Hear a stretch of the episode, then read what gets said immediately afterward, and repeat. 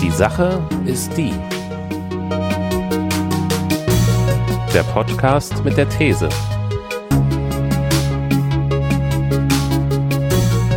Mit Daniel und Christian.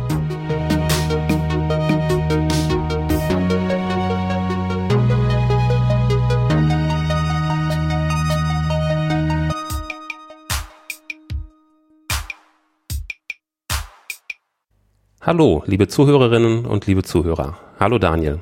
Hallo Christian. Willkommen zur mittlerweile achten Folge unseres Podcasts. Die Sache ist die. Ja, gut, dass du da bist, Daniel. Um es schon mal vorwegzunehmen. Heute werden wir in irgendeiner Form über Essen sprechen. Das ist ja mehr so dein Thema. Das könnte ich alleine gar nicht bestreiten. Letztes Mal so schön technisch und jetzt heute so ein bisschen handfester. Handfester und sinnlich. Ja. Bevor wir dazu kommen, bedanken uns erstmal für die ganz vielen Rückmeldungen, die wir bekommen haben. Auf unserer Webseite, in den Kommentaren, ihr könnt ja jede Folge von uns kommentieren. Zu unserer Folge Nummer 4 Spiele haben wir einen längeren Kommentar von Lena bekommen. Die hat unter anderem geschrieben, Hallo ihr beiden, zunächst vielen Dank für einen Podcast mit hohem Anspruch und einer gesellschaftswissenschaftlichen Expertise, ohne dabei altklug und überheblich zu werden. In euren Gesprächen steckt viel Herzblut und das Konzept ist toll. Außerdem hat Lena noch eine ganze Reihe von Spieleempfehlungen abgegeben, die ich größtenteils unterstreichen möchte. Unter anderem die tollen Lernspiele von Heureka Klett, die um 2000 erschienen sind. Da möchte ich insbesondere das tolle Spiel Informaticus hervorheben. Ein richtig kniffliges Adventure, bei dem man viel über Informatik lernen kann. Wenn du da nochmal deine Informatikkenntnisse auffrischen möchtest, Daniel, kann ich dir das auch sehr empfehlen. Hast du das zu Hause? Das habe ich zu Hause, ja. Könnte ich dir mal leihen, wenn du möchtest. Gerne, klingt gut. Kenne ich gar nicht. Ziemlich knifflig. Und äh, wer noch die anderen Spieleempfehlungen von Lena lesen möchte, einfach mal vorbeischauen auf unserer Webseite. Die Sache ist die.de. Dann haben wir noch per Mail Rückmeldungen erhalten, unter anderem von der Diana, die schrieb, ich höre euch wirklich gerne zu. Ich bin nicht immer zu 100 Prozent eurer Meinung, aber ich kann eure Ansätze immer nachvollziehen. Das ist ein schönes Kompliment, finde ich, dass man anscheinend unseren Podcast auch mit Gewinn hören kann, wenn man nicht unserer Meinung ist. Das finde ich ganz super. Danke auch nochmal an Diana, die uns beiden jeweils eine kleine Aufmerksamkeit per Post hat zukommen lassen. Das war wirklich sehr nett. Wir haben uns sehr gefreut. Hast du noch Rückmeldungen erhalten über Facebook zum Beispiel? Oh ja, bei Facebook und Twitter gab es tatsächlich auch eine Menge, ähm, aber es ging in die gleiche Richtung. Viel Lob, zum Teil auch, dass die Leute gerne ähm, ja, mit uns mitdiskutieren würden, was natürlich beim Podcast nur schwer ist, weil es natürlich nicht, nicht in der Form interaktiv ist, aber natürlich auch dann nach wie vor der Aufruf, ähm, auf unserer Webseite Kommentare zu hinterlassen oder per Twitter. Ich denke, da mal mehr regel- oder unregelmäßig bekommt man auf jeden Fall auch dann Antworten ähm, von uns. Und natürlich an dieser Stelle auch nochmal sei gesagt, wir freuen uns natürlich auch klar, wie die Diana, die uns über unsere Amazon-Wunschliste etwas zukommen lassen hat, aber natürlich auch, wenn ihr unter iTunes geht und uns da entsprechend Rezensionen und möglichst fünf Sterne hinterlasst. Das stimmt.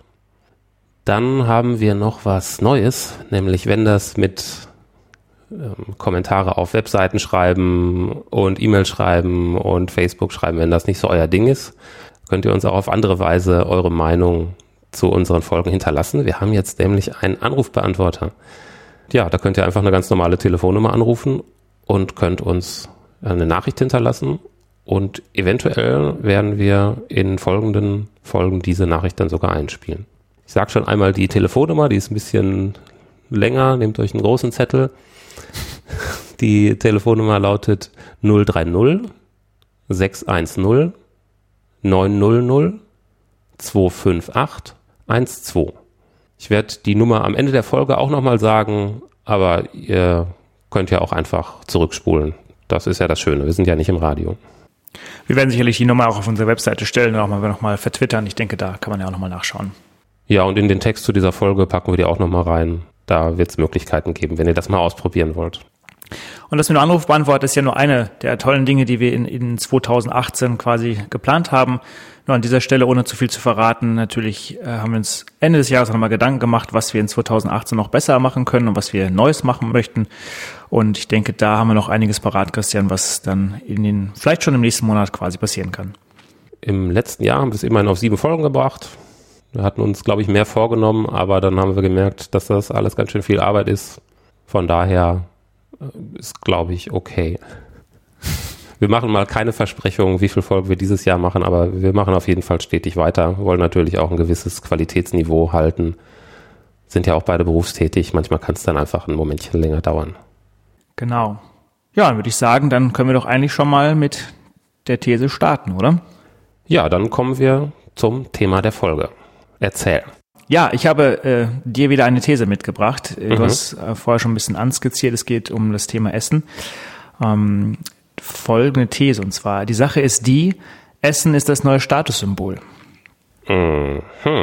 Das habe ich dir mal mitgebracht und Vielleicht mal kurz als Einleitung von meiner Seite, was beschäftigt mich mit dem, also wie komme ich zu diesem Thema? Das ist eher die Frage.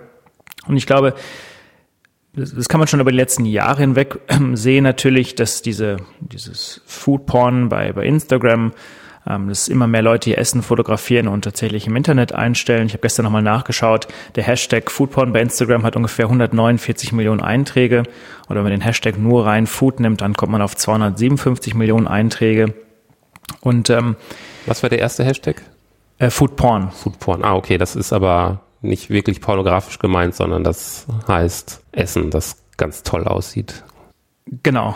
Also ja, es hat, glaube ich, nichts wirklich mit, mit Porn an sich zu tun. Sind keine nackten Menschen. Also im engen Sinne hat Foodporn wenig mit, äh, mit Pornografie zu tun. Also ist quasi asexuell und höchstens äh, auf sehr individuelle und spezielle Art und Weise erotisch, wenn man das denn so sehen möchte. Ja. Nee, ich frage nochmal nach. Ich glaube, manchen Leuten ist der Begriff vielleicht gar nicht so geläufig. Also Foodporn basiert auf dem, auf der Fotografie von Essen, also auf dem Anfertigen von Nahrungsaufnahmen in der Regel, also vor dem Verzehr. Das, das ist die Definition von Foodporn, wenn cool. du möchtest. Das sind mir die, das sind mir die liebsten Essensfotos von vor dem Verzehr. Ja, danach wird's ja auch etwas schwieriger. ähm, Genau, also das ist so die, die Internetschiene. Ich denke, da werden wir auch im Laufe der, der Folge vielleicht mal drauf ähm, eingehen. Wie spielt das Internet mit rein? Was bedeutet das? Was ist die Rückkopplung vielleicht auch dann für den Koch? Das ist sicherlich ein, ein, ein Punkt. Ähm, ich glaube, man kann das auch ähm, im Bereich der Soziologie betrachten. Also der Wissen über Essen hebt sicherlich den sozialen Status. Ich denke, das kann man an dieser Stelle nochmal beleuchten. Und was mir auch so auffällt, gut, nun koche ich jetzt ja auch gerne und ich glaube, früher war es noch so, dass die Großmutter in Anführungsstrichen an den, an den Herd musste, um vielleicht die Familie satt zu bekommen. Die Mutter hat so ein bisschen vielleicht so eine Rebellion gestartet und hat zwar so ein bisschen freiwilliger, man hat sich so ein bisschen Rezepte ausgetauscht und heute ähm, ist es sagen wir, eine, eine Ehre, die Muße zum Kochen zu finden und ähm, ja, so ein bisschen so eine Art Sport geworden vielleicht. Ähm, also das, das kann man vielleicht auch nochmal ein bisschen ähm, äh, ähm, vergleichen. Und was man natürlich auch feststellt, gerade bei den jüngeren Leuten, ähm, bei den Millennials sicherlich in den USA, hier in Deutschland schwappt es natürlich auch rüber, dass, dass Restaurants und Veranstaltungen zum Thema Essen mittlerweile angesagter ist, als ähm, in Clubs zu gehen. Ah ja, ist das so? Echt? Also ich stelle es so in meinem Bekanntenkreis fest und natürlich auch so, wenn ich irgendwelche gesellschaftskritischen Magazine dort lese, wo das entsprechend auch so skizziert wird. Ich habe jetzt keine Statistik darüber, aber zumindest meine subjektive Wahrnehmung äh, geht in diese Richtung. Mhm, also anstatt sich irgendwie von lauter Musik beschallen zu lassen, lieber so ein bisschen gediegene Musik und dann länger in einem Restaurant von irgendwie gehobener Qualität zu sitzen beisammen. Exakt, genau. Und, und, und auch da natürlich auch dann die Diskussion zu führen über dieses Essen. Also ich glaube, man ist hip unter seinen Freunden, sage ich jetzt mal, wenn man weiß, wo es den besten äh, Burger, den, den, den coolsten Supper Club in der Stadt quasi gibt. Ah, okay. Also das heißt also, man will jetzt zeigen, dass man halt sich A auskennt, man will zeigen, dass man sich vielleicht besser ernährt als, als andere und ähm, dass man in Bezug sagen wir, auf moralische Ansprüche ähm, Tierrechte und den Schutz der Umwelt alles richtig macht. Und das zeigt man halt mit diesem Essen. Aber ich denke, da kommen wir vielleicht im Laufe der Sendung auch nochmal drauf. Und daher meine These halt zu sagen, Essen ist in vielerlei Hinsicht das neue Statussymbol für viele äh, Menschen quasi. Was mir gerade spontan einfällt, wo ich so ein bisschen damit in Berührung bekommen bin mit dem Thema Essen im Internet. Ich selber treibe mich jetzt nicht besonders auf Instagram rum, habe aber schon mitbekommen, dass es da Seiten gibt, die hauptsächlich Essen gewidmet sind, also hauptsächlich Fotografien von Essen gezeigt werden und die auch offensichtlich viele Besucher auf sich ziehen, mhm. also die viele Follower haben. Ich mache ja unter anderem so ein bisschen App-Entwicklung. Ich selber besitze ja ein iPhone, habe mir aber für die App-Entwicklung dann auch mal ein Samsung-Handy geholt. Das ist, glaube ich, ein Galaxy S8. Einfach, äh, um mal für Android-Telefone Apps zu entwickeln. Und ich, ich war vorher nie so mit dieser Samsung-Handy-Welt in Berührung gekommen und hatte da so manche Überraschungen. Wenn man also jahrelang nur iPhone genutzt hat, ist das doch eine andere Welt. Was ich äh, da sehr krass fand, ist, dass in der Foto-App kann man genau wie beim iPhone auch, kann man dann verschiedene Modi auswählen, zum Beispiel Landschafts- oder Porträtfoto. Mhm. Aber es gibt beim Samsung auch extra eine Option für die Fotografie von Essen. Die ist genau darauf ausgerichtet, dass man Essen auf einem Teller fotografiert. Und das hat mich sehr überrascht, muss ich sagen. Also da habe ich gemerkt, okay, das ist irgendwie ein Ding, Essen zu fotografieren. Ja, vor allen Dingen, wenn man sich das mal anschaut, das hatte ich auch nochmal nachgeschaut, dass natürlich auch ähm, da sind wir jetzt wieder bei dem Punkt, was war zuerst der Henne und das Ei, dass auch das Instagram natürlich auch zu, zur Veränderung der Art und Weise führt, wie auch Spitzenköche ihre Gänge anrichten.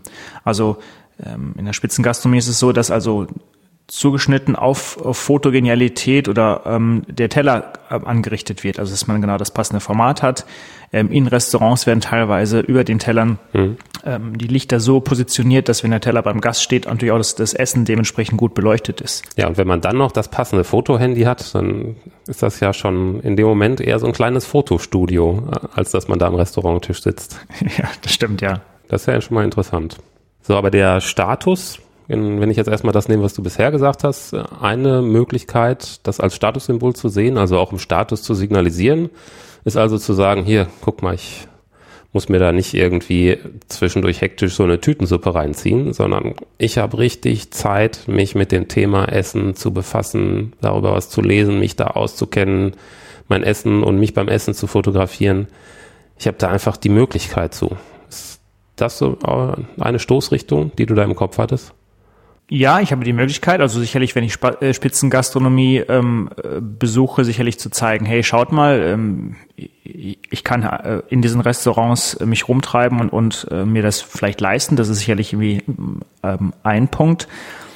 Auf der anderen Seite natürlich auch zu zeigen, hey, ich setze mich damit auseinander, was gutes, was schlechtes Essen ist. Also eine Tütensuppe, ich glaube, sind wir uns wahrscheinlich einig mit irgendwelchen Glutamat und sonstigen Stoffen, wobei auch da sich mittlerweile viel tut, dass man auch da jetzt äh, versucht, mehr organisch äh, herzustellen. Aber grundsätzlich die Tütensuppe als Symbolbild für, für Fertigessen ist natürlich, sag ich mal, in der Form halt out. Man kann sich durch dann darüber hinaus irgendwie besser darstellen, zu sagen, hey, ich, ich befasse mich mit, mit den Inhalten von, von Essen, was ist gesund, was ist nicht ähm, gesund. Das ist sicherlich das eine. Und man kommt natürlich auch dann schnell in diese Richtung vegan, Veganismus, ähm, dass man natürlich auch dann darüber sich versucht, vielleicht abzuheben oder halt einfach nur das zur Diskussion stellt. Aber es geht da nicht nur darum, ich habe die monetären Mittel, um mir teures Essen zu leisten, sondern ich habe auch einfach die Zeit. Ja, genau. Denn Tütensuppe verbinde ich auch so mit, mit Hektik und zwischendurch schnell was reinschieben, weil ich dann wieder weiterarbeiten muss. Ja, wobei, das ist auch so eine, so eine Sache, die ich festgestellt habe. Ich glaube, das, das muss ich nicht zwangsweise ähm, widersprechen. Mhm es gibt, glaube ich, zwei Strömungen ähm, grundsätzlich in dieser Essensrichtung. Die eine ist, dass ich ähm, mich gesund ernähren möchte, das ist das eine. Und auf der anderen muss es trotzdem convenient sein oder trotzdem noch schnell gehen. Mhm. Und ich, ich habe da ein ganz gutes Beispiel, ähm, also selber an meinem eigenen Bücherregal festgestellt, da hatten wir auch schon mal darüber diskutiert. Und zwar, ich besitze alle Jamie Oliver Kochbücher. Also tatsächlich war Jamie Oliver derjenige, der mich zum Kochen gebracht hat, damals, wo ich noch Student war und ähm, jung. Das ist so ein, so ein Fernsehkoch, ne? Genau, also für die, die ihn nicht kennen, Jamie Oliver ist einer der Begründer von der modernen, einfachen Küche. Genau, kommt aus, aus England und ist dort, wann ist er denn gestartet? Ich würde sagen in den 90ern ungefähr. Mhm. Ich habe es nicht genau im Kopf, aber auf jeden Fall da habe ich, glaube ich, sein erstes Kochbuch gekauft gehabt. Das heißt also über die Zeit hinweg, über die, die 10 oder 15 Jahre hinweg, sehe ich natürlich jetzt, wie sich der Inhalt dieser Kochbücher verändert. Also die erste Kochbuch war, ähm, ich koche für die Familie, ich nehme noch ein bisschen Sahne und hier noch ein bisschen ähm, Butter und ähm, alles so ein bisschen so kräftiger quasi, mhm. bis hin jetzt in den letzten Jahren. Das eins seiner Kochbücher hieß äh, Rezepte in 30 Minuten, das Jahr darauf Rezepte in 15 Minuten. Das letzte, das vorletzte Buch war Superfood, also der mehr in diese gesunde Richtung. Ja. Und das allerneueste Buch ist dann in die Richtung jetzt nur noch mit fünf äh, Ingredients, also fünf Zutaten quasi kochen. Mhm. Also das meine ich damit, gesund, aber gleichzeitig muss es auch noch schnell gehen. Wie immer in unserem Leben äh, geht es um Zeitoptimierung und auch das findet natürlich auch hier entsprechend beim Essen statt. Also sich gesund zu ernähren, aber gleichzeitig muss es auch noch schnell gehen. Also das letzte Buch der Reihe wird dann sein Essen mit einer Zutat ohne Kochen. ja, genau. Dann nimmt man sich nur noch den Apfel und beißt dann rein. Ja. Genau. Ja, wobei, dann wäre ja die Geschichte zu Ende erzählt, dann gibt's wahrscheinlich wieder die Rückbewegung, dass man sagt, ach ja, man kann ja auch ein bisschen komplizierter wieder mehrere Zutaten und so weiter machen. Wahrscheinlich, ja, genau. Obwohl das mit der, mit der Zeitersparnis schwer zu glauben, dass es davon mal wieder weggeht, oder? Geht ja alles irgendwie in die Richtung Zeitoptimierung. Ja, ich glaube, das zieht sich ja so ein roter Faden durch all unsere Folgen. Also ich meine, all das, was wir irgendwie tun, ist irgendwie auf, auf Zeitoptimierung ausgelegt. Ja, ist nur die Frage, ob wir die, die, die freie Zeit damit äh, guten Dingen füllen, aber das ist wahrscheinlich ein anderes Thema. Mhm. Aber ich glaube einfach, ich denke, im Netz funktioniert also Essen, sage ich mal, als, als Anlagepunkt für einen, für ein, für, oder für einen Angelpunkt, nicht für einen Anlagepunkt, für einen Angelpunkt für, für einen eigenen Lebensstil. Es ist sicherlich irgendwie eine Form von Identifikation. Ich glaube, man kann sagen, vielleicht für manche als Ersatzreligion, als sozialer Kit und als Überzeugungstat. Also das heißt also, ich kann aufrufen zu veganen Leben, hatte ich gerade schon, man kann diskutieren über Essen. Ähm, Körpergefühl ist sicherlich eine wichtige Sache. Zum Teil vielleicht auch Diskriminierung findet da statt. Und natürlich auch Debatten über soziokulturelle und politische ähm, Implikationen, zum Beispiel von Schweinefleisch. Also ich meine, es bietet halt Sprengstoff in, in sämtliche Dimensionen halt. Und das ist eigentlich das Spannende dabei. Ja. Und das, was, was mir auch auffällt, ist, das Essen ist ja das, das perfekte Nonverbale. Also ich kann mich mit jedem auf dieser ganzen Erde quasi über Essensbilder unterhalten. Dafür ist halt Sprache in dem Sinne halt nicht notwendig. Ja, das stimmt. Deswegen, ich glaube, das ist auch ein Grund, warum diese, diese Fotoplattformen so gut funktionieren. Die ja dann sogar noch ein Stück weit wahrscheinlich besser international funktionieren als YouTube, wo es dann ja doch auch viel auf Sprache ankommt. Und auf Fotoplattformen wie Instagram, ja, da kann man sein Leben da so ein bisschen inszenieren in der Art und Weise, wie man halt einen Eindruck auf andere Leute machen möchte. Und Jetzt haben viele Leute dieses Essensthema für sich entdeckt und zeigen hier, guck mal, das, was ich mir da alles leisten kann oder wie viel Zeit ich mir dafür nehme, was ich für ein Feinschmecker bin. Genauso wie es andere Leute gibt, die dann, was weiß ich, Fotos von sich beim Yoga am Strand machen, um dann den Eindruck zu erwecken, dass sie den ganzen Tag am Strand sind und Yoga machen. Also da in der Hinsicht kann ich das schon nachvollziehen mit dem Statussymbol. Was würdest du denn sagen, wer da wem seinen Status demonstrieren möchte? Und warum? Gut, ich glaube sicherlich, also bei Instagram funktioniert das ja natürlich auf, auf Follower-Freundschaftsverbindung. Also sicherlich geht es darum, in seinem eigenen Freundeskreis sicherlich erstmal ganz klein zu zeigen, hey, schaut mal, ich beschäftige mich damit. Und dann auch zu zeigen, hier, das ist meine Identität. Genau. Mhm. Und natürlich dann erweitert unter Umständen, klar, über die ganzen Hashtags natürlich dann auch weltweit. Ich denke, das ist wie so vieles halt im Internet, ähm, je mehr Likes ich bekomme, desto besser fühle ich mich. Mhm. Äh, und das natürlich auch dann hier nochmal ganz speziell in dieser, in dieser, in dieser Nische halt. Mhm. Das dann, ist dann einfach so der aktuelle Ausdruck von Eitelkeiten. Ja, genau. Mhm. Ich glaube, das ist das eine. Ich glaube natürlich auch, das kommt mehr so in die Richtung äh, Soziologie. Ich glaube, es ist noch einfach so als soziales Distinktionsmerkmal funktioniert. Also wenn man es mal aus der Psychologie ähm, nimmt, das weißt du ja genauso gut wie ich, ähm, dass sag mal, Essen und Trinken ist in dieser marschlossen Bedürfnispyramide, sag ich mal, auf der untersten Stufe. Also es spricht auch genau das Grundbedürfnis erstmal an, das, was wir auch immer haben, nämlich uns zu ernähren. Also es ist ein Grundbedürfnis. Ähm, und ohne Essen kann also ein gesunder Mensch nicht auskommen. Und darüber hinaus ist es halt auch ein soziales Ausdrucksmittel und so ein Unterscheidungsmerkmal. Also wenn man nochmal Bourdieu nimmt, also die Studie der, der, der die feinen Unterschiede, dann leitet er genau das auch mit dem Thema Essen halt ein. Es also dient einfach, sich quasi nach unten hin halt einfach wieder ähm, abzusetzen oder abzugrenzen. Das passiert ja in ganz vielen Bereichen. Aber wenn wir jetzt da jetzt mal die Bedürfnispyramide von Maslow nehmen, wo Nahrungsaufnahme ja natürlich ziemlich weit unten steht, hm. ist dann dieses ganze Essensgetue nicht äh, das, das bildet ja so mit die Basis, also zusammen was wie mit Bedürfnis nach Schlaf etc., also diese körperlichen Grundbedürfnisse. Und durch dieses ganze, ich nenne es jetzt mal Instagram-Getue, mhm. wird das ja eigentlich ein Stück weit überbetont und angehoben. Denn da geht es ja, in der Bedürfnispyramide geht es ja erstmal darum, nicht zu verhungern. Ja, genau. Aber auf der einen Seite zu verhungern und auf der anderen Seite in einem Nobelrestaurant sein Essen mit einem Samsung-Handy zu fotografieren, da ist ja schon ein Unterschied. Da finden, befinden wir uns also in der Bedürfnispyramide weiter oben. Da geht es um soziale Anerkennung zum Beispiel. Ja, oh, gute Beobachtung, ja, stimmt. Hat man also diese zwei Ebenen so in der Pyramide so ein bisschen miteinander verknüpft oder so ein bisschen angehoben. Oder zumindest ein Thema von unten nach oben gehoben. Ja, klar. Ich meine, um satt zu werden, brauche ich nicht viel. Und hier geht es darum, gut, ich glaube, man muss jetzt nicht immer nur in Spitzenrestaurants gehen, es geht aber nur grundsätzlich da, darum, quasi ähm, ja, sich, sich über auf eine besondere Art und Weise, wie Essen zubereitet ist, erstmal zu, zu definieren. Mhm. Wobei es natürlich auch sag mal, Auswüchse nimmt, die natürlich auch ja, nicht mehr nachvollziehbar sind. Also Spaghetti in ähm, Regenbogenfarben oder in Einhornfarben, ähm, ich glaube, das geht dann wieder in eine Richtung, die dann sicherlich irgendwie nicht gesund ist. Was Spaghetti in Einhornfarben gibt's? Also so, so bunt? Ja, habe ich gestern mal in, habe ich gestern in einem, Video gesehen. Ach. naja, im Bunt, genau. Mhm. Das ist dann eher was für Kinder.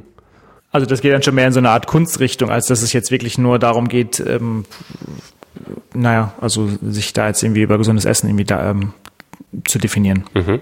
Ich habe gerade noch so ein bisschen überlegt, also was jetzt auch die, die Abgrenzung angeht.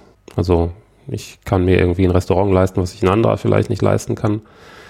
Ich hatte so in meiner Jugend, glaube ich, so wahrgenommen, dass eine Abgrenzung, was Ernährung angeht, schon da stattfindet, wo man einkauft. Also zum Beispiel, ob man in einem Discounter, wie jetzt, sag jetzt einfach die, die Marken, ist ja jetzt mal wurscht, wir machen, ich, ich versuche viele zu nennen, so dass es keine Werbung ist. Hm. Ähm, also Discounter wie, sagen wir mal, Aldi, Lidl, Netto oder sowas, wenn man mhm. da einkaufen muss, dann, dann hat man nicht so viel Geld, da gehen dann eher Leute mit geringen finanziellen Mitteln hin und wer sich's leisten kann, der geht halt in ähm, Rewe, Edeka und kauft da Dinge, die ich weiß gar nicht, ob sie unbedingt besser sind, aber die erstmal teurer sind. Und ich habe den Eindruck, dass diese starke Abgrenzung dieses Publikums bei diesen verschiedenen Supermärkten, dass das in den letzten Jahren total nachgelassen hat. Also, dass du ungefähr die gleichen Leute sowohl bei Rewe als auch beim Aldi triffst. Und ich merke auch bei mir selber, dass ich äh, selber sowohl bei Discountern als auch bei in anderen Supermärkten einkaufe, dass ich mich also eher danach entscheide, welche Marke schmeckt mir jetzt von einem Produkt besonders, dann hole ich halt die, wenn ich glaube, dass das wirklich einen Unterschied macht. Und im Zweifelsfall kaufe ich selber eher was, was ein bisschen günstiger ist. Hast du das auch so, den, den Eindruck, dass zumindest in dem Bereich das eher so eine Auflockerung gegeben hat? Ich glaube grundsätzlich, dass Discounter, sag ich mal, sich so ein bisschen aus der Nische befreit haben, dass sie nur Discounter sind, weil natürlich auch die Produktpalette sich dahingehend so ein bisschen verändert hat, dass man auch mittlerweile Markenprodukte in Anführungsstrichen ähm, auch jetzt im, im, im Aldi und im, im Lidl als Beispiel findet. Ähm, und natürlich auch, dass just diese Discounter auch auf grundsätzliche Phänomene, sei es Bioprodukte zum Beispiel auch eingehen und natürlich auch mittlerweile sein Bio-Käse und sein Bio-Joghurt im, im, im Aldi ähm, finden kann. Eigentlich ist es nicht mehr unbedingt so ein ich sag mal übertrieben, so ein soziales Stigma, wenn man mit einer Aldi-Tüte rumläuft. Das ist relativ normal. Das machen alle möglichen Leute. Eigentlich ist ja eine gute Entwicklung, oder? Nee, dem würde ich, glaube ich, widersprechen. Mhm. Denn ich kann mich fürchterlich über diese Discounter ähm, ärgern. Okay. Ähm, und zwar ist es so, dass ich seit Jahren selber, ich persönlich, ja, bewusst oder unbewusst nicht mal in diesen oder wenig in diesem Discounter einkaufe. Mhm. Da ich tatsächlich noch verstärkter darauf achte, wo meine Waren herkommen. Ich glaube, in diese und da reden natürlich auch von diesem von dieser Zielgruppe, sage ich mal, die sich mit Bioessen und so weiter halt beschäftigt. Und das können wir gleich mal ein paar Zahlen nochmal liefern, die auch immer nach wie vor, es klingt immer so groß, auch noch eine kleine Gruppe ist. Mhm. Ähm, also ich kaufe verstärkt nur noch auf, auf Wochenmärkten ein, ähm, wo ich weiß, also hier in, in Frankfurt grundsätzlich gibt es ähm, Erzeugermärkte, also sprich, das sind ähm, nur Bauern aus der Umgebung, die auch dementsprechend nur ihr Gemüse anbieten, was logischerweise auch zu deren Jahreszeit ähm, gerade wächst. Also du wirst auf diesem Markt jetzt keine Mango oder sowas finden. Mhm. Ich glaube, Mangos in Hessen zu züchten ist oder zu anzubauen ist etwas schwierig. Hab ich noch nicht von gehört. Ja. das ist das, ist das ähm, eine. Ähm, das gleiche gilt natürlich auch spezialisiert, sag ich mal, für, für Käse und sowas in dieser Richtung. Ähm, wenn ich in den Supermarkt gehe, klar, da kann man jetzt, also am Ende des Tages kann man über alles diskutieren, aber am Ende des Tages, das hattest du es gar nicht aufgezählt, gibt es dann solche Biomärkte wie in Alnatura zum Beispiel, das ist dann eher mein bevorzugtes Ziel kann man jetzt darüber diskutieren, auch wird Alnatura vorgeworfen, ein bisschen so der, der Aldi der, der ähm, Biobranche zu sein, weil natürlich auch da das nicht overpriced ist, sondern auch halt in einem gesunden Verhältnis einfach steht. Ist klar immer noch teurer vielleicht als, ja, nicht als ein Rewe zwangsweise, aber als ein Aldi, aber natürlich auch dann halt vielleicht die Massenproduktion von Bioprodukten vielleicht auch wiederum nicht gut ist. Das wäre jetzt ein anderes Diskussionsthema. Okay, also dann das, das Phänomen, was ich jetzt gerade beschrieben habe, von wegen, es gab irgendwie eine Angleichung von den gehobeneren Supermärkten und den Discounter-Supermärkten, heißt eigentlich nur, die Skala wurde nach oben hin erweitert. Es gibt darüber dann noch Bio- und Wochenmärkte, die also noch über Rewe und Edeka stehen, die vielleicht auch teurer sind und durch die Erweiterung der Skala äh, hat sich dann am mittleren und unteren Segment hat sich das Publikum ein bisschen vermischt.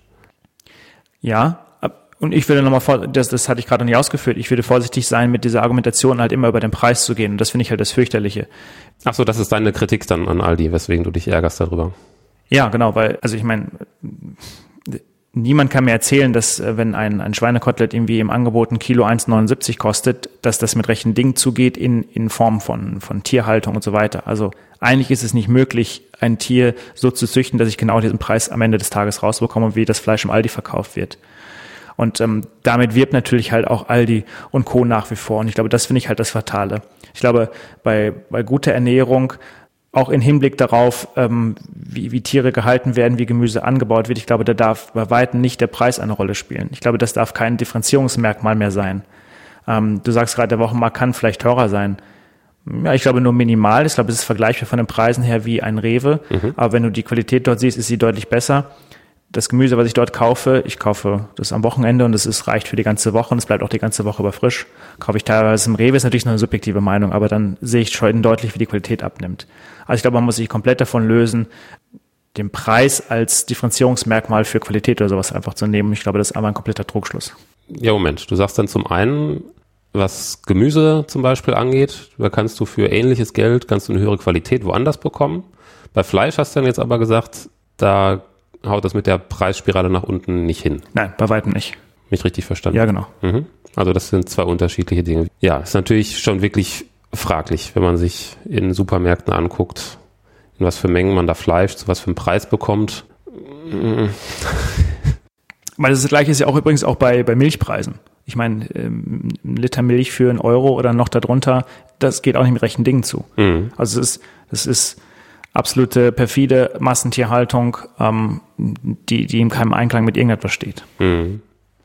Ja, da findet wahrscheinlich wieder so eine Preisverschleierung statt. Da haben wir auch schon mal in einer der letzten Folgen drüber gesprochen, wie das so funktioniert in unserem System. Ne? Also wie man Profite generieren kann, indem man einfach Kosten, die tatsächlich entstehen, zum Beispiel Umweltfolgekosten, die man äh, einfach unter den Tisch fallen lässt und sich als Profit einstreicht. Das sind Kosten, die man in die Allgemeinheit tragen muss.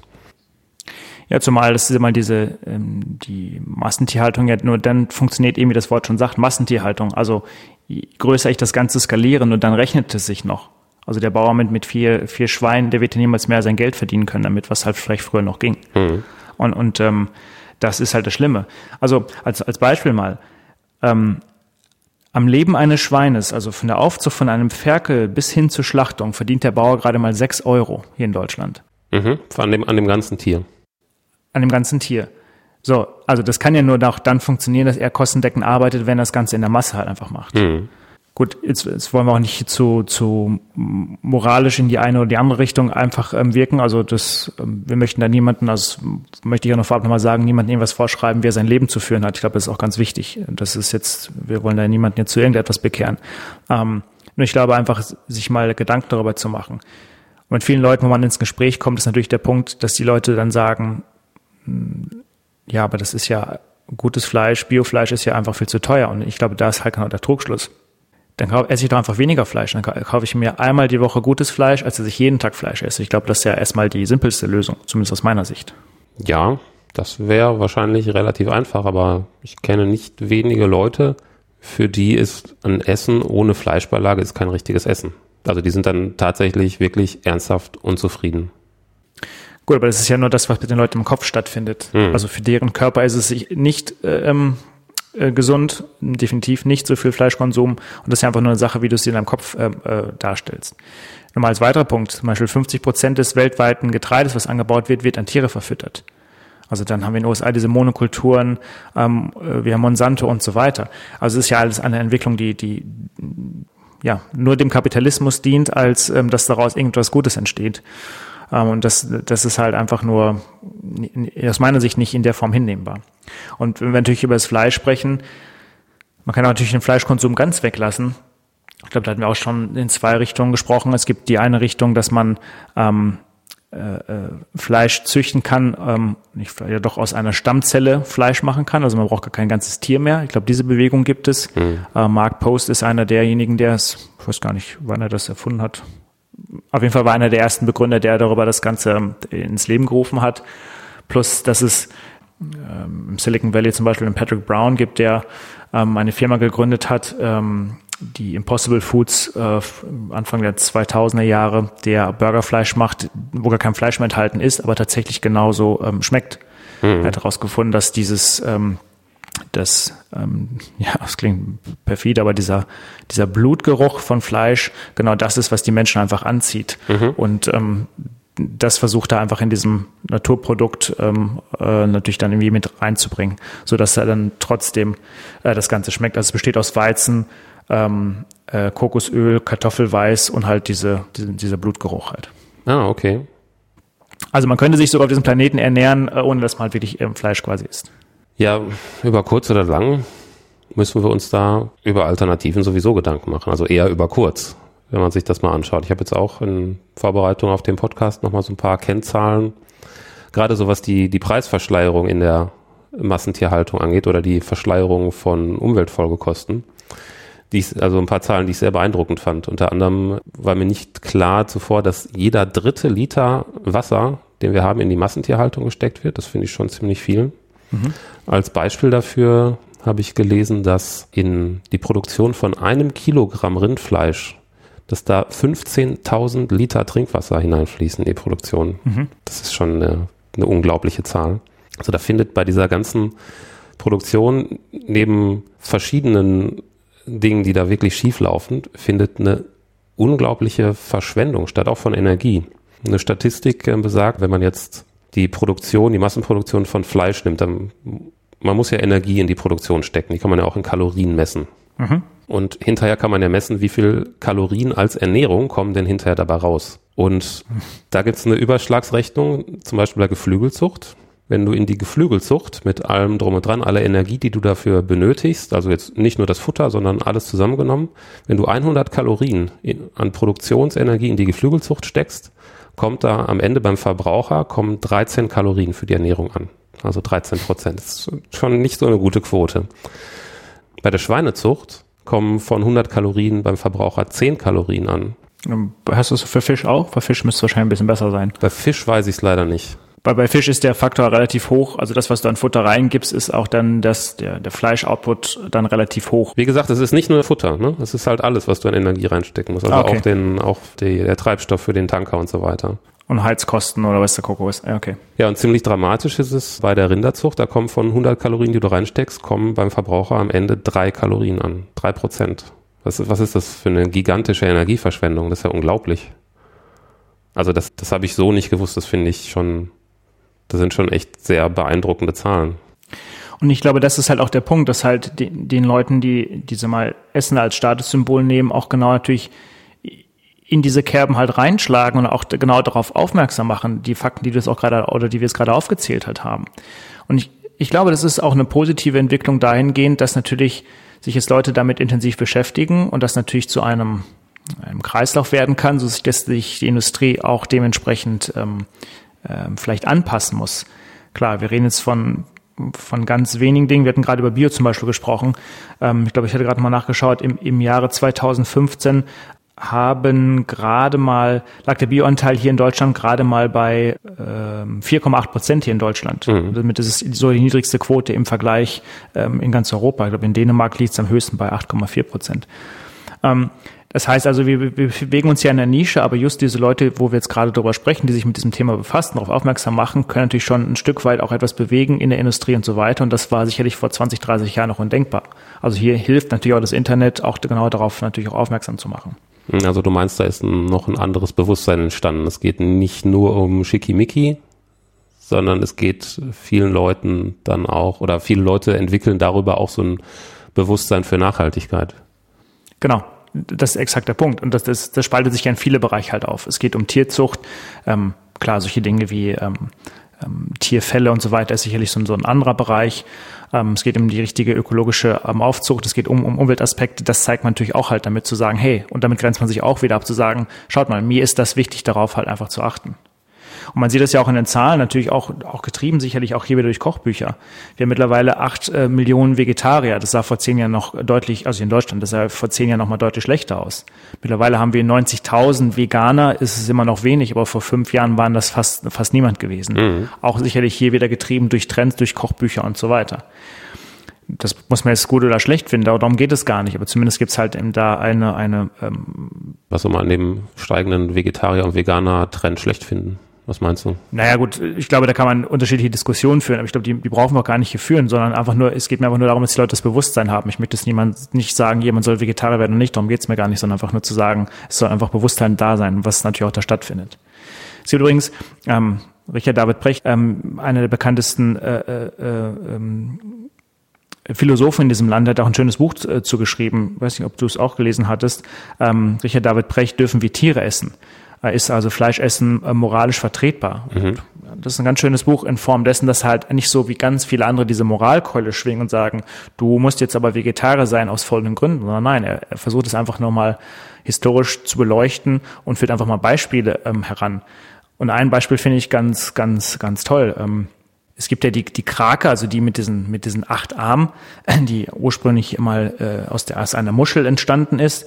Und ähm, diese Krake hat, wie ich gerade sagte, acht Arme. Das heißt, und das Tolle ist, es hat ein Hauptgehirn und in jedem einzelnen Arm ist nochmal ein Untergehirn. Also hat diese Krake ähm, bis, also neun Gehirne. Mhm. Diese Krake hat ähm, drei Geschlechtsorgane und kann ähm, den, den Sexakt über Wochen, gar bis hin zu Monaten führen und kann aber Millionen von Farben sehen und so fort.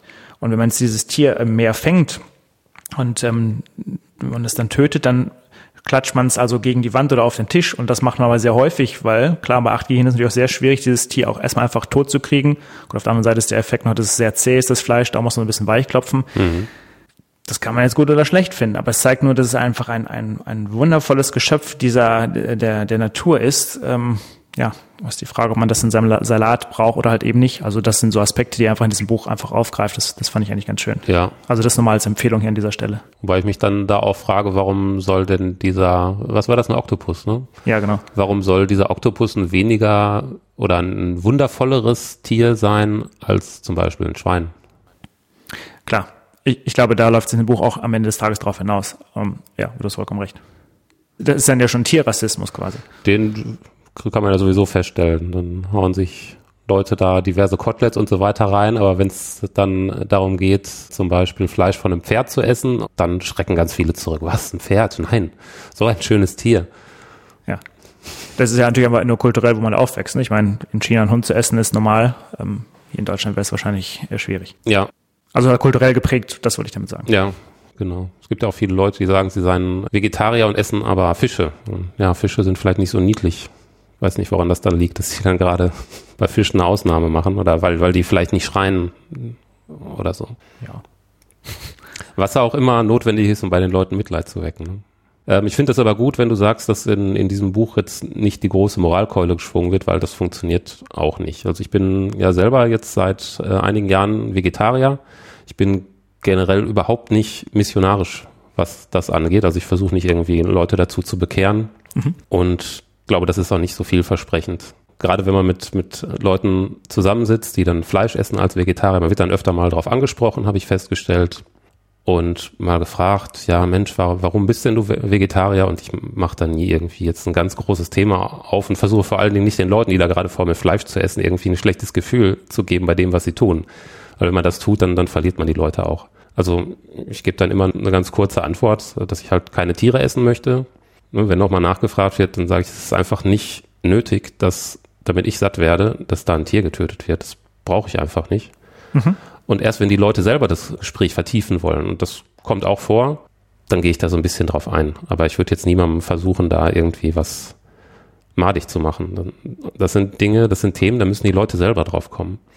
Und ich merke aber auch da, dass einfach steter Tropfen den Stein höhlt. Das ist zumindest meine persönliche Wahrnehmung, wenn ich jetzt mal so dran denke, wenn ich mit äh, Arbeitskollegen dann in die Kantine gehe, die auch wissen, dass ich Vegetarier bin. Und ich habe über die Zeit festgestellt, dass da eine Veränderung stattgefunden hat. Dass also Leute, die eigentlich jeden Tag Fleisch genommen haben, dann auch mal gelegentlich eine vegetarische Alternative genommen haben, einfach so. Und manchmal kam dann irgendwie so, was jetzt meinen Vegetarismus angeht, kam auch mal so äh, Neckereien, ne, die das also dann, das irgendwie lustig angesprochen wurde. Mhm. So, ach, hast du heute nicht das Hühnchen genommen oder so, wo ich mir jetzt auch nichts draus mache. Und dann habe ich irgendwann festgestellt, an einem Tag saßen wir alle am Tisch und alle hatten, wie ich, das vegetarische Gericht genommen. Zufällig, oder? Das weiß ich nicht. Ich habe es nicht angesprochen und hat, an dem Tag hat auch keiner irgendwie über Fleischkonsum gesprochen. Und es war irgendwie das Normalste der Welt, dass wir da alle saßen und dann mal tatsächlich an einem Tag kein Fleisch gegessen haben, alle. Und das ist auch vielleicht so mein, mein Tipp so an andere Vegetarier. Nicht versuchen, den, den Leuten irgendwie was zu erzählen.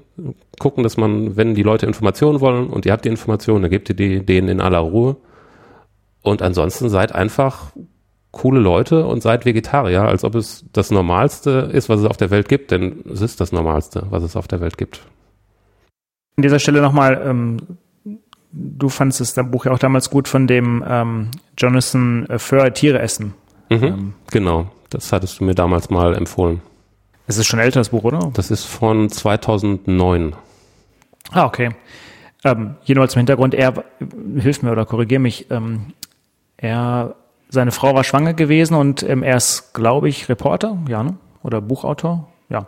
Auf jeden Fall wollte er während der Schwangerschaft seiner Frau sich dann mit dem Thema Essen nochmal beschäftigen, wie er sein Kind später ernährt und hatte veranschlagt, glaube ich, für ein halbes Jahr sich da ähm, Forschung zu betreiben. Ich glaube, daraus wurde dann mehr als ein Jahr auf jeden Fall und zum Schluss gekommen, dass, wie das Name schon sagt, dass dieses Tiere essen und das spielt ähm, als vornehmlich in den USA recherchiert, dass das ähm, bei Weitem auch keinen Sinn macht. Also auch hier nochmal ein sehr gutes Buch, um nochmal ein bisschen, ja, es wirkt auch nicht unbedingt moralisch, schon vielleicht ein Tick mehr, ist aber auch natürlich ein schönes Aufklärungsbuch. Ja, da wird das ganze Thema Massentierhaltung wirklich von A bis Z einfach mal durchdekliniert. Ja. Und das finde ich schon sehr beeindruckend. Also wenn man wirklich mal wissen möchte, was so dahinter steckt, hinter äh, verschiedenen Themen, also das ist äh, also wirklich ein sehr, sehr reichhaltiges Buch. Es hat auch einige komplett erschreckende Fakten, auch so ähm, Statistiken, die oder statistische Kennzahlen, wo man echt erstmal schlucken muss und denkt, das habe ich nicht gewusst. Aber auch so Dinge wie, ja, die, die Umdeutung von Begriffen, die stattfindet, um überhaupt noch äh, Massentierhaltung irgendwie zu rechtfertigen. Das fand ich sehr interessant. Ich, ich glaube zumindest, dass ich das aus dem Buch äh, entnommen habe. Dass ja, wenn es Tieren in der Massentierhaltung nicht gut geht, man kann sich das ja vielleicht vorstellen, wenn, ähm, Schweine auf engstem Raum zusammengefercht sind und sich gegenseitig beißen und so weiter. Das ist ja fürchterlich, was da passiert. Und jetzt so als empfindsamer Mensch würde man ja am ehesten sagen, die Tiere leiden. Aber der Begriff Leid, der wird nicht benutzt. Stattdessen, weil das ist natürlich ein Thema, was mit ihren Tieren geschieht, mhm. wird nicht von Leid gesprochen, sondern von Stress. Dass die Tiere Stress hätten. Mhm. Und das finde ich ist ein, ein unglaublicher Euphemismus für das, was da stattfindet. Das war noch bevor ich Vegetarier geworden bin, ist mir einmal passiert. Auf einer längeren Autofahrt bin ich an einem Rastplatz oder an einer Tankstelle runtergefahren und neben mir an der Tankstelle stand so ein Schweinetransporter, die man sonst so im Vorbeifahren sieht. Mhm. Und jetzt stand ich da mal daneben und ich habe den nicht nur gesehen, sondern ich habe die Geräusche aus dem Innern des Transporters gehört. Also dieses erbärmliche, angstvolle Quieken von diesen Tieren, die da drin sind. Und da dann einfach nur zu sagen, ach, die haben Stress, die Tiere, das finde ich schon sehr zynisch. Als, als jemand, der, der irgendwie Empathie begabt ist, das versuchen irgendwie zu mindern. Und irgendwie zu sagen, da muss irgendwie eine Stressreduktion stattfinden, so, so wie wir Menschen sagen, ah, ich muss mal ein paar Mal tief durchatmen, dann habe ich keinen Stress mehr. Äh, anstatt anzuerkennen, dass wir da systematisch Leid erzeugen, ja, finde ich, finde ich schon hart. Aber es ist, es ist immer so. Es ist in, in allen Branchen so, wenn es da Dinge gibt, die moralisch fragwürdig sind, die rationalisiert man sich, wenn man in dieser Branche arbeitet. Muss man ja machen. Wie, kann man denn sonst da, da arbeiten, wenn man sich selber sagt, ja, ich, ich erzeuge hier systematisches Leid? Gut, aber Stress entsteht ja grundsätzlich erstmal auch bei uns Menschen, wenn man einfach Angst hat. Und das ist natürlich aus der, der Historie ähm, begründet, ähm, dass Angst natürlich da ist, sein, sein, um sein Leben halt. Nur in unserer modernen Welt unterscheidet der Körper natürlich nicht mehr zwischen ähm, Lebensangst und halt Stress, nur weil ich die Bahn verpasst habe. Und fürs Schwein gilt natürlich genau das Gleiche halt. Also das heißt, du findest das in Ordnung, diesen, diesen Begriff zu benutzen? Also den Begriff Leid da rauszulassen? Nein, das finde ich nicht in Ordnung. Natürlich äh, findet dort Leid statt, aber grundsätzlich ist es aber auch richtig zu sagen, dass es das Schwein äh, Stress hat, weil es am Ende des Tages Angst empfindet. Und natürlich ist es auch gekoppelt mit Leid, aber das ist man das eine durch das andere setzt natürlich nicht richtig. Nee, das ist halt der, der viel geringere Punkt. Ja. Aber ich glaube, wir können noch mal einen interessanten Punkt noch mal anknüpfen. Ich glaube, wenn man sich das noch mal durchdenkt, dann äh, wird es vielleicht noch mal klarer. Ähm, wir hatten beide, ich gelesen, du gesehen, glaube ich, ne? Ähm, die vierteilige Dokumentation von dem äh, Michael Poland mhm. äh, gesehen, die bei Netflix läuft, wobei das auf ein, einem Buch ähm, äh, ähm, beruht. Der äh, vier Teile, der ist unterteilt in ähm, äh, Feuer, Erde, Wasser und Luft, oder? Ja, genau. Mhm. Und ähm, der ist nochmal so ein bisschen so, so kulturgeschichtlich sich anschaut und, und äh, äh, sozial, anthropologisch. Ähm, dass wir erst zu Menschen wurden, seitdem wir kochen. Das ist ähm, der eine Punkt. Und der andere Punkt, dass das findet natürlich auch dort in diesen Folgen statt, dass halt so ein Nahrungssystem auf Ausbeutung basiert. Das hatten wir auch gerade schon angesprochen. Und ähm, dass natürlich ähm, das Essen mehr wert sein sollte, ähm, dass es ähm, nämlich unsere Kultur einfach ausmacht. Das ist der eine Punkt. Und hier, dass wir über die Jahre hinweg einfach den Bezug dazu verloren haben, ähm, wie überhaupt unser Essen entsteht und ich glaube, das ist der entscheidende Punkt, um bei dir nochmal anzuknüpfen, zu sagen, wenn wir, also platt gesprochen, wenn wir jetzt beide morgen oder wenn alle morgen ihr Schwein selber schlachten müssen, ich glaube, dann wäre das Grundbedürf und das Grundbewusstsein dafür nochmal viel höher, um sich darüber einfach Gedanken zu machen. Ich glaube, diesen Bezug haben wir einfach über die Zeit verloren. Ja, ja, klar. Du sagst so, ja, so klar, ich glaube, für viele Menschen ist es nicht. Ja, klar. aber das ist ja genau der Punkt, den ich, den ich machen möchte. Das war auch der, der, der Punkt, von wegen verharmlosendere Worte zu nehmen. Hm. Durch verharmlosendere Worte verpackst du was Unangenehmes. Und genau das ist ja das, was, was da strukturell passiert. So die, die Schlachthöfe, die sind weit weg. Und selbst wenn du an einem Schlachthof vorbeifährst, das sind irgendwelche grauen Kästen, das ist alles wegverpackt. Das ist alles so den, den Blicken entzogen. Und genau das, wenn man sich mal selber damit befassen müsste, was ist eigentlich nötig, damit ich am Ende da irgendwie was, was auf dem Tisch habe, zum Beispiel so ein Stück Fleisch. Zum Teil ist es viel Mühe, die da drin steckt. Das, das kann man ja sicherlich auch an, anerkennen bei vielen Lebensmitteln. Aber bei manchen Lebensmitteln hängt da auch ganz viel Dinge dran. Wenn mir die bewusst wären beim Essen, wird mir das wahrscheinlich nicht so gut schmecken. Das muss ich mir irgendwie wegdenken. Das muss ich irgendwie verpacken. Ja.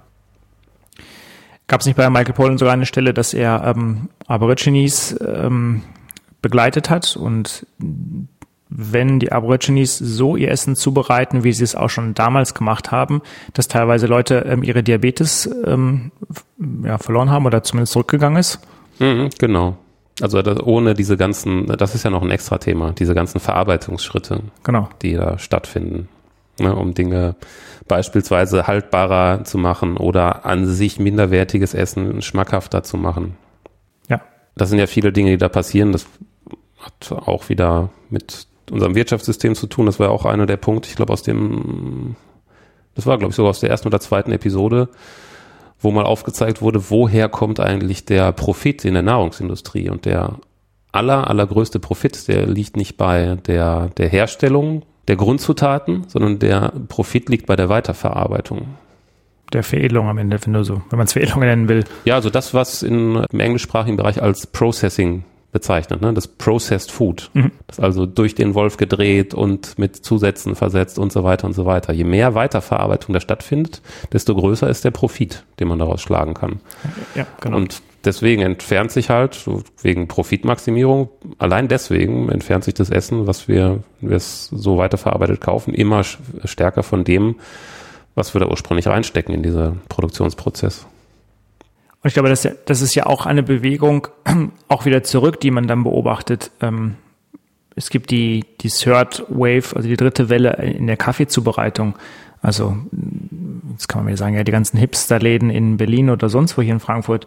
Aber tatsächlich ist es ja auch wieder eine Form, nochmal spezieller auf den oder nochmal intensiver auf den, den, den Genuss einzugehen und halt Kaffee so zuzubereiten, dass es das Produkt möglichst un, also naturbelassen einfach bleibt. Also das heißt also, die Bohne nicht irgendwie sehr lange rösten, so dass fast jede Bohne gleich schmeckt, sondern vielleicht einfach nur mal leicht röstet und dann natürlich auch gewisse Aromen einfach rausschmeckt. Also im Kaffeebereich sieht man das. Und das Ganze sieht man auch ähm, im Bereich von, von Wein. Also ich trinke als Beispiel sehr verstärkt oder fast ausschließlich nur noch Naturwein. Also Weine, die eben nicht mit, mit unter anderem mit Chemie behandelt wurden, sondern vielleicht einfach mal der Schwefel weggelassen wird. Der Schwefel ist übrigens auch das, was bei einem beim Weintrinken äh, die, die Kopfschmerzen ähm, äh, äh, bereitet. Klar, in der Massenproduktion brauche ich das, damit der Wein, egal welchen Jahrgang wir haben, halt immer gleich schmeckt und natürlich auch einfach stabil bleibt. Beim Naturwein ist das Problem, dass nicht jeder, fast nicht jeder Jahrgang gleich schmeckt. Und natürlich du auch das Pech haben kannst, dass dir der Wein während der Laufzeit auch einfach ähm, ja umkippt oder dann halt irgendwie schlecht wird. Aber das ist ja nun mal die Natur und das ist, was du gerade sagst. Also eben nicht die Weiterverarbeitung, sondern einfach das Produkt so zu belassen, wie es halt irgendwie ist und wie es man auch vielleicht einfach mal ganz am Anfang gemacht hat. Ja, aber da steckt halt nicht so viel Profit drin. Das war ja der Punkt, den ich vor allen Dingen gemacht habe. Und deswegen wird das wahrscheinlich seltener und seltener. Ja, eben das glaube ich nicht, dass wir da eine Rückbewegung sehen, denn dieser Naturwein logischerweise bedarf ja wesentlich mehr Arbeit. Demnach ist auch die Flasche dementsprechend teurer. Also das heißt, es gibt ja eine gewisse Kundschaft dafür, die sagen, ich zahle bewusst dafür mehr, um auch genau dieses gute Produkt zu bekommen. Und ich glaube, dass dann der Bauer auch da dementsprechend von gut leben kann. Ja, aber glaubst du, dass das eine flächendeckende Rückbewegung sein wird oder ist das eher so eine sehr profitable Nische, ja, also die Belieferung von Berliner Hipsterläden? Natürlich, was wir gerade schon auch in den Zahlen gesehen haben, natürlich ist es nach wie vor eine Nische. Mhm. Also wie immer, wahrscheinlich leben wir beide ein bisschen, sag mal, weiß ich nicht für dich, aber ich kann es für mich sagen, sicherlich in einer Art Blase, weil ich nur, und für mich ist es das Universum, aber natürlich im Gesamtkontext gesehen ist es halt einfach nur ähm, ähm, super klein. Mhm. Aber ich glaube, es führt dazu zumindest, dass es äh, etwas Bewusstsein schafft und dass sich Großkonzerne, weil nun mal auch die, die, die nachfolgende Generation, die jetzt nun mal halt irgendwie ranrückt, auch das ähm, Bewusstsein dafür hat, dass sich Großkonzerne Konzerne vielleicht zum gewissen Teil einfach umstellen müssen. Wir hatten ganz am Anfang die Tütensuppen erwähnt.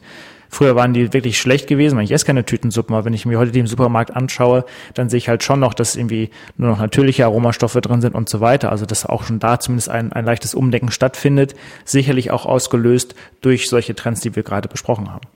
Genau, da gab es nämlich äh, vor einigen Jahren so einen Trend dazu, was diese äh, Zutatenetiketten auf Lebensmitteln angeht, dass Firmen festgestellt haben, dass sich ähm, Verbraucher abgeschreckt fühlen von zu langen Zutatenlisten und wir haben dann daran gearbeitet, die, so hieß es, lean zu machen, also schlanke Etiketten, Etiketten, auf denen mhm. möglichst wenig draufsteht.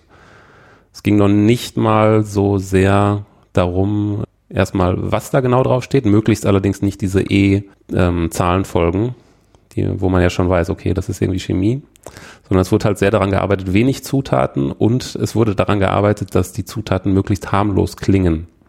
Und das hat sicherlich auch was Gutes bewirkt an einer Stelle, an, an anderer Stelle wurde da sicherlich auch sehr, sehr viel Lobbyarbeit gemacht, dass man ein, einfach harmlos klingende Begriffe benutzen darf für gewisse Zutaten oder Produktionsprozesse. Ja. Also Stichwort Unterschutzatmosphäre verpackt hört sich ja, hört sich ja super an. Irgendwas mit Schutz, ne? Das hört sich ja gut und sauber an, aber äh, was da für Chemikalien und Gase im Spiel sind, das steht da halt nicht ich meine, ich glaube, dass halt am Ende des Tages sich die Industrie, sich die Kunden halt nicht nur bedingt halt aussuchen kann. Und ich denke, da muss man halt auch, sag mal, die heranwachsende junge Generation halt auch einfach versuchen, wertzuschätzen und sich auch genau anschauen, was da halt passiert. Ich hatte mich mal mit einer ähm, Dame unterhalten von Whole Foods in den USA, die speziell nur bei Whole Foods eingestellt war, mittlerweile ja von Amazon gekauft, ähm, die was Foodtrends angeht. Und man geht da wirklich sehr, sehr tief rein. Also man ich formuliere es mal in meinen eigenen Worten, man schleicht sich da vielleicht in Künstlergruppen herein, wo man glaubt, dass die halt die Trends halt irgendwie setzen, um halt wirklich ganz, ganz, ganz früh den Zeigefinger da am, am Puls der Zeit einfach zu haben, darauf zu, zu reagieren. Mhm. Also ich glaube, es war, wann habe ich mit ihr gesprochen, vielleicht vor zwei Jahren, ähm, damals. Und da sagte sie, dass ein großer Trend sein wird, sich zum Beispiel von Insekten zu ernähren. Und auch, glaube ich, das äh, im, im Zuge dessen wird natürlich ganz, ganz wichtig werden, weil du hattest gerade die Bilanz nochmal genannt, was der, der Energie-Input und Output bei Rindflaschen zum Beispiel angeht. Bei Insekten ist das halt, das, was du reinschickst, kriegst du nahezu halt auch wieder raus. Also ich glaube, dass wir auch zwangsweise vielleicht in solche Richtungen gehen müssen, um die die, die steigenden Anzahl der Menschen auf diesem Planeten auch entsprechend mit, mit, mit Essen zu versorgen. Ähm, also ich denke, das ist auch nochmal ähm, ganz wichtig. Und übrigens, was wir noch gar nicht beleuchtet haben, fällt mir gerade ein, das wäre so diese, diese, diese Masse an, an Essen. Also ich meine, in diesem Supermarkt 30 Prozent des Essens im Supermarkt wird auch wieder weggeworfen. Also auch die, die Effizienz fehlt an dieser Stelle natürlich auch. Mhm. Ähm, also das, das Regal muss immer schön und groß und bunt aussehen. Es gibt ein Mindesthaltbarkeitsdatum und wenn es überschritten ist, obwohl es noch gut ist, wird es weggeworfen und so weiter. Ich glaube auch, dass in dem System, mal abgesehen von den Lebensmitteln, auch nochmal bei Weitem irgendwie Effizienz einfach fehlt. Und das sehen wir aber auch natürlich jetzt durch die durch die, diese Foodboxen, die es gibt, also Food Delivery, sicherlich mit Amazon, die sicherlich auch da nochmal eine gewisse Effizienz in den Markt reinbringt, dass natürlich sich auch da zumindest an Anfängen sich einiges ähm, drehen wird. Ja, da kann ich mich erinnern, da habe ich, wann waren das, irgendwie in den 2000er, 2005 habe ich einen Film gesehen, ähm, wo du jetzt gerade sagst, äh, Essen wegwerfen. Mhm. We Feed the World, Hattest du, hatten wir den zusammen gesehen damals im Kino? Ich glaube nicht. Nee, glaube nicht, nee. Naja, da ging es auf jeden Fall auch so um verschiedene einzelne Aspekte unseres Nahrungssystems und ich fand schon die Anfangsszene wahnsinnig beeindruckend. Das ist ein österreichischer Film, der fing an damit, dass man so einen riesigen Lastwagen mit so einer ganz großen Ladefläche gesehen hat. Also so Laster, die man normalerweise daher kennt, dass sie von zum Beispiel Baustellen so Bauschutt abtransportieren. Mhm. Ein gigantischer Laster. Und die Ladefläche war halt nicht mit Schutt voll, sondern die war halt voll mit Brötchen und Brot. Das einfach lose da drin lag. Und dann lud er seine Ladung ab und schüttete diese ganzen Brötchen und das Brot auf einen riesigen Haufen von Brötchen und Brot, der einfach da irgendwo im Freien rumlag. Also so wie, als ob er hätte er Müll abgeladen, hat er da anscheinend auf eine Müllhalde diese Backprodukte abgeladen. Das war, hat man erstmal kommentarlos gesehen, wenn ich mich recht entsinne. Und dann wurde halt gesagt, was, was man denn da sieht. Ja, das war halt, das waren Backwaren, wirklich völlig frische Backwaren, die in Ordnung waren, die weggeworfen wurden. Und zwar waren das die Backwaren von einem Tag, die in der Stadt Wien weggeworfen wurden, die eigentlich nur dafür produziert wurden, damit in den Bäckereien die Auslage schön voll ist, weil man gerne in Bäckereien geht, wo die Auslage halt voll ist. Wenn es halt halb leer ist, dann ist es nicht mehr so attraktiv. Und die waren einfach über am Ende des Tages. Das war eigentlich nur für die Optik produziert, wenn du so willst. Die wusste man, konnte man nichts mehr machen. Glaubte man zumindest. Die hat man dann weggeworfen. Das war halt ein gigantischer Berg und Wien als größte Stadt Österreichs wurde dann gesagt, die schmeißen am Tag so viel weg, also diese Menge, dieser Berg, der hätte als Menge ausgereicht, um damit die zweitgrößte Stadt Österreichs komplett zu versorgen für einen Tag. Und, und so fing dieser Film halt an und da musste ich direkt am Anfang schon ziemlich schlucken, muss ich ehrlich sagen. Das ist ja das perfide, dass wir so viel in Massen produzieren ähm, und zum Teil ja auch überproduzieren und das natürlich auch, sag mal, in die, in die dritte Welt verschiffen äh, und da zu billigeren Preisen verkaufen als dort, sag mal, ihre, die Bauern, die dort vor Ort sind, äh, äh, Getreide oder was auch immer zu produzieren, dass wir natürlich auch diese, diese Märkte einfach unterwandern. Mhm. Also das heißt, wir, wir lassen diesen Menschen in der dritten Welt auch gar keine Chance, äh, dementsprechend eine, eine Wirtschaft aufzubauen, weil wir das hier über Massen pro, äh, produzieren und dann da den Markt einfach zerstören. Das kommt ja noch hinzu. Ich wollte eine, eine Sache, die mir gerade einfällt, ich war vor weiß ich, vor zwei Jahren, glaube ich, in, in Myanmar in Asien gewesen, also auch eines der ärmeren Länder dort. Und da habe ich für mich eine Gegebenheit gehabt, die, die ich bis heute irgendwie nicht vergesse. Und zwar, wenn du dort auf dem, also die Leute dort haben keine Kühlschränke. Mhm. Das heißt, sie sind darauf angewiesen, also jeden Tag auf den Markt zu gehen oder jeden zweiten Tag. Diese Märkte sind riesengroß. Der Bauer, der sein Gemüse dort hat, schafft es dorthin. Übrigens hervorragendes, wunderbares Gemüse. Klar, bei, der, bei dem Fleischstand ist eine pralle Hitze, dort wird das Fleisch ohne Kühlauslage dort irgendwie präsentiert, funktioniert aber anscheinend auch irgendwie. Ähm, das ist nicht der Punkt, worauf ich hinaus möchte. Dieses Essen, was dort natürlich an, angebaut wird, ohne dass die Leute das wahrscheinlich selber wissen, ist natürlich biologisch, weil es natürlich keine Genveränderung gibt, weil es natürlich kein Düngermittel gibt, also zumindest kein künstliches etc. Also das, was dort angebaut wird, ist das, was wir heute ähm, hier im Laden quasi für teures Geld kaufen. Auf der anderen Seite traf ich ähm, im Hotel abends ein Pärchen äh, aus New York, das mir sagte, ja, wir haben jetzt ähm, auch Bioessen und zwar wird es auf den Hochhäusern in New York angebaut, also die Tomaten, und dann unten im Restaurant für wahnsinniges Geld verkauft, was dann aber organic ist. Mhm. Und da fiel mir das so ein, ähm, die Leute, die im Myanmar leben, streben natürlich dahin zu kommen, wo wir sind, also dass man immer mal Kühlschränke hat, dass man vielleicht noch mehr Gemüse anbaut und so weiter. Also diese, diesen, den Weg des Kapitalismus von unten nach oben zu gehen, wenn du so möchtest. Und wir streben in unserer Welt natürlich genau rückwärts zu sagen, hey, wir möchten auch wieder Organic halt haben. Ähm, nur ist es bei uns alles so weit nach oben getrieben, dass zu einem deutlich höheren Preis halt. Also da frage ich mich jetzt, ähm, wer ist jetzt irgendwie besser von beiden halt dran? Ne? Also das ist so ein bisschen so das, was mir durch den Kopf einfach ging. Also wir streben von, von oben nach unten mhm. und die streben von unten nach oben halt. Also ja, das ist ja jetzt wirklich erste Welt mit vierter Welt verglichen. Ja, und da kommt auch so das Thema Statussymbol wieder dazu. Ich weiß jetzt nicht, wie, wie es dort, dort ist mit der Internetabdeckung und ob sich die Leute dort äh, auch die Instagram-Seiten angucken mit unseren, mit unseren Gerichten, die wir da fotografieren. Also Internet funktioniert dort natürlich sehr, sehr langsam. Ähm, mhm. Was viele in Myanmar nutzen, ist tatsächlich ähm, Facebook. Also wenn ich mich recht entsinne, gibt es doch, glaube ich, eine, eine sag mal, Facebook-Lite-Seite für Menschen auf Smartphones, wo das Internet nicht so stark, äh, also nicht so schnell ist, oder? Ja, das kann sein, ja. Genau, und das nutzen die Leute dort sehr viel. Ich bin mit ein, zwei befreundet, aber tatsächlich stellen die nie Essensfotos ein. Hm. Ja, okay. Also es müsste es tatsächlich mal eine spannende Frage, das müssen wir eigentlich mal genau untersuchen, falls es überhaupt möglich ist.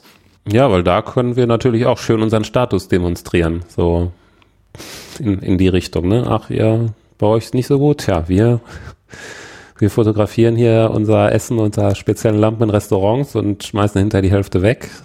Das ist unser Status übrigens.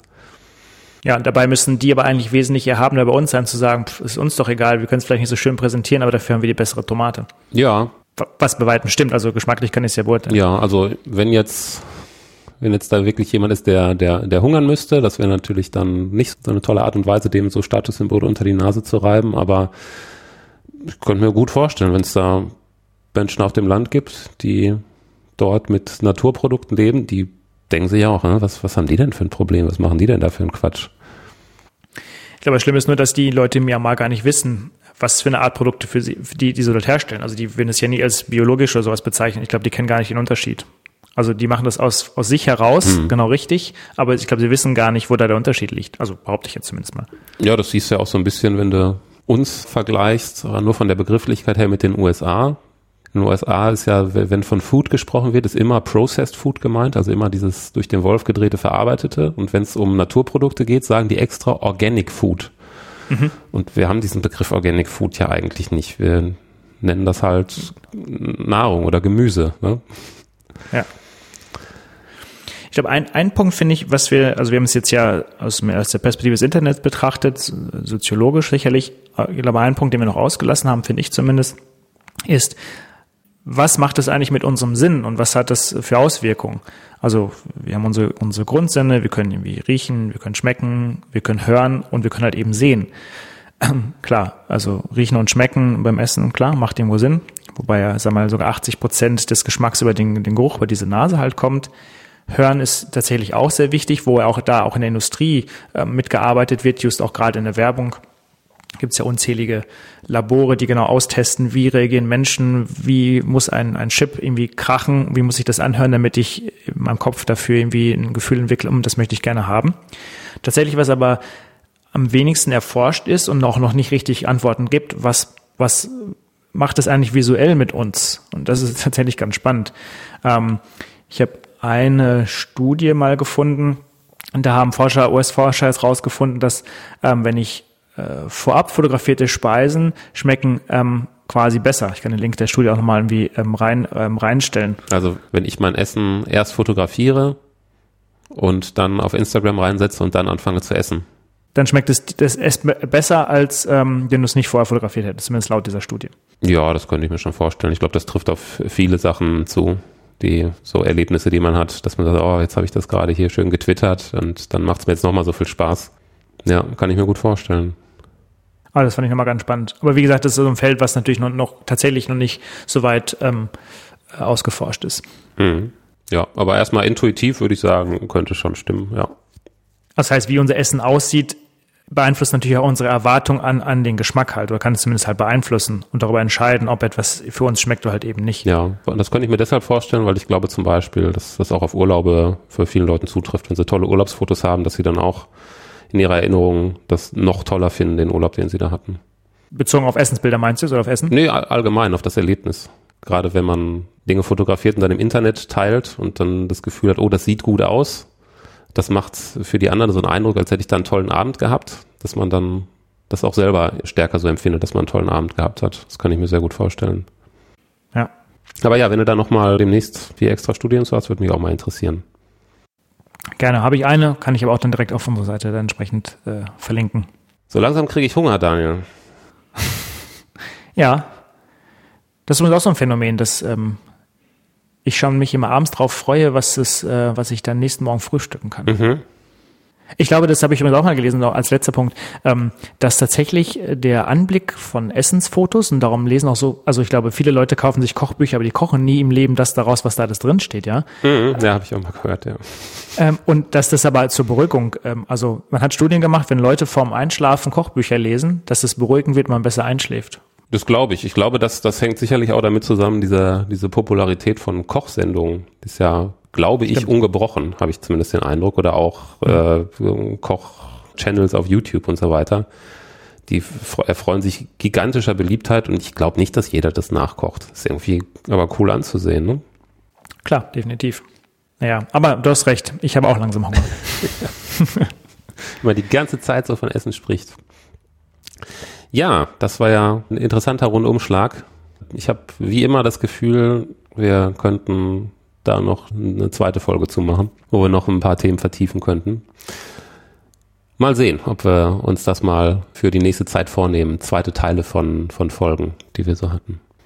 Gut, mich würde jetzt natürlich die Meinung unserer Hörer zu einzelnen Themen interessieren. Würdet ihr euer Essen, eure Ernährung auch irgendwie als Statussymbol sehen? Empfindet ihr das so, dass andere Menschen in eurer Umgebung ihr Essen als Statussymbol präsentieren, ihre Art zu essen, ihre Zeit, die sie mit dem Thema Essen verbringen? Das könnt ihr uns gerne mitteilen auf den üblichen Kanälen, die ihr schon kennt. Darunter wäre unsere Webseite, die Sache ist die.de. Das könnt ihr in die Kommentare zu dieser Episode schreiben. Ihr könnt uns auf Facebook schreiben und auf Twitter. Ja, und neuerdings könnt ihr uns ja auch, wenn ihr möchtet, eine Sprachnachricht hinterlassen, die wir vielleicht in einer der nächsten Folgen einspielen. Ich sage nochmal die Telefonnummer, die lautet 030 610 900 25812. Ich bin sehr gespannt, Daniel, ob wir da Nachrichten bekommen. Du wirst wahrscheinlich verhauen von den ganzen Fleischessern, weil du das alles so mies gemacht hast. Naja, wir, wir haben ja die Rückmeldung bekommen, dass unser Podcast auch halbwegs funktioniert, wenn man nicht unserer Meinung ist. Ich hoffe, ich hoffe, dass sich diese Meinung bei möglichst vielen Hörern hält. Aber wir wollen hier ja niemanden missionieren. Das wisst ihr auch. Jeder ist für seine Entscheidung selbst verantwortlich. Das ist ja eigentlich selbstverständlich. Möchtest du zum Abschluss was sagen, noch ein Schlusswort finden? Genau, das wollte ich gerade sagen. Ich wollte deine, deine Sätze nehmen als, als Fazit auch. Ich glaube, dass, klar, wir wollen niemanden hier missionieren, das hast du genau richtig gesagt. Aber ich glaube, das, was mir wichtig ist und sicherlich dir auch, ist, ähm, wie in meinem Leben, sich, glaube ich, Gedanken zu machen, was man da gerade zu sich nimmt. Kann, kann das sinnvoll sein, dass man wirklich ein, ein Schweinekotelett für 1,79 isst und dass man sich das einfach mal ganz so durchdenkt? Und ich glaube, es gibt genug Möglichkeiten, ähm, sich bewusst äh, zu, zu, ernähren und so, dass es trotzdem noch im Einklang passt ähm, mit seinen Gewohnheiten, mit dem, was man gerne mag. Ich glaube, da kann man einen, einen guten Konsens finden, dem man vielleicht weniger Fleisch isst, dafür besseres Fleisch. Und ich glaube, wenn wir das mit dieser Folge erreicht haben, ich glaube, dann, dann ist, ähm, dann haben wir eigentlich zumindest ein Ziel auch schon damit erreicht. Das wäre jetzt so mein Fazit. Mhm. Ja, dem möchte ich mich gerne anschließen. Also durchaus mal Gedanken über die eigene Ernährung machen, finde ich gut. Und was ich auch gut finde, wenn es dann soweit ist, wenn man sich dann ernährt, also wenn man vor dem Teller sitzt und sein Essen fotografiert und bei Instagram reingesetzt hat und dann geht's wirklich ans Essen, ja, dann lasst euch doch einfach mal jeden Bissen wirklich auf der Zunge zergehen. Esst mal ganz bewusst und schaut mal, wie fühlt sich das an, wie schmeckt das und ist das ein gutes Gefühl, wenn ihr dieses Essen gerade eurem Körper zuführt. Und hört einfach mal ein bisschen auf euren Körper. Versucht das mal als kleines Experiment. Einfach mal bewusstes und achtsames Essen. Okay, dann haben wir unsere Stundenmarke mal wieder gesprengt, wie es aussieht. Ah, nur leicht. Wie immer, vielen, vielen Dank fürs Zuhören. Lasst was von euch hören und wir sagen Tschüss, bis zum nächsten Mal. Macht's gut. Tschüss, bis zum nächsten Mal.